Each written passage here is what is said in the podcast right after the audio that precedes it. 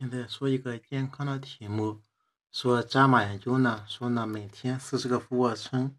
可以降低患有心血管疾病事件的百分之九十六。心血管疾病呢仍然是全球死亡的主要原因。越来越多的证据表明呀，身体健康，嗯，增加与这个心脑血管疾病的风险降低和寿命延长有关。到现在为止呢，还没有研究检查过俯卧撑。的能力与心血管事件呢是否有关？一九年二月十五日呢，哈佛医学院卡尔斯在《JAMA Network Open》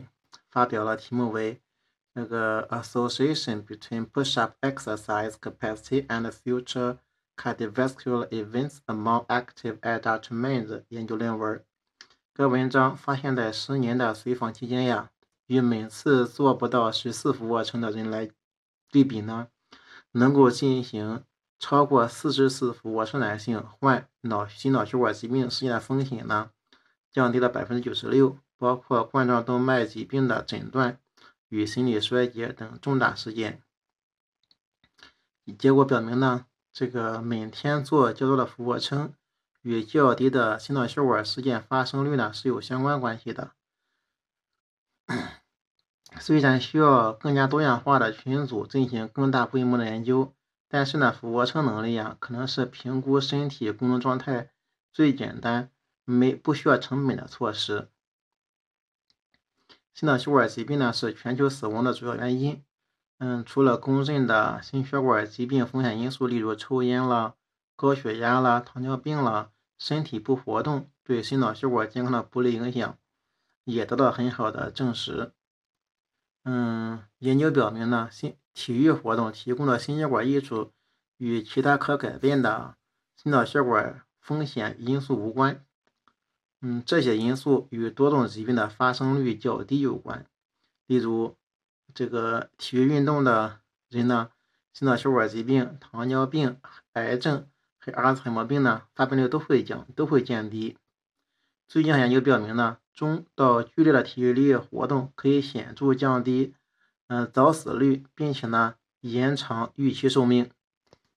早死率就说呢，就是人应该活到的年龄。嗯，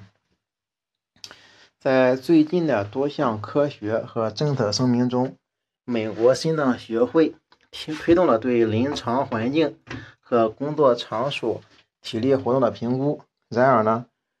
与人体测量和血清生物标记物不同，临床医生在很大程度上都忽略了身体活动的评估。最常用的身体活动评估是患者自我报告的历史以及健康和生活方式问卷。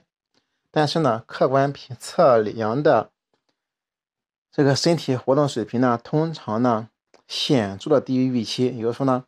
嗯，客观测量的水平要低于你自己。自我评判的预期，到现在为止呢，还没有研究检检查过俯卧撑的能力与心脑血管疾病是否有关。在这样研究中呢，通过十年的随访，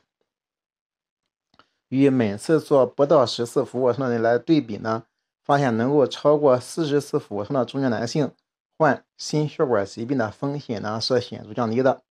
包括。冠状动脉疾病的诊断和心力衰竭等重大事件，这个在任何环境中呢，俯卧撑都可以成为一种简单的、无成本的评估心血管疾病风险的一种方法。嗯，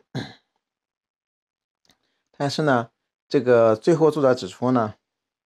由于研究人群呢有中年。职业活跃的男性组成，因此呢，这个结果可能不适合女性或者其他年龄段的男性的，嗯，这个可能不适合于女性或者其他年龄段的男性，或者呢活动较少的男性，所以多运动还是有好处的。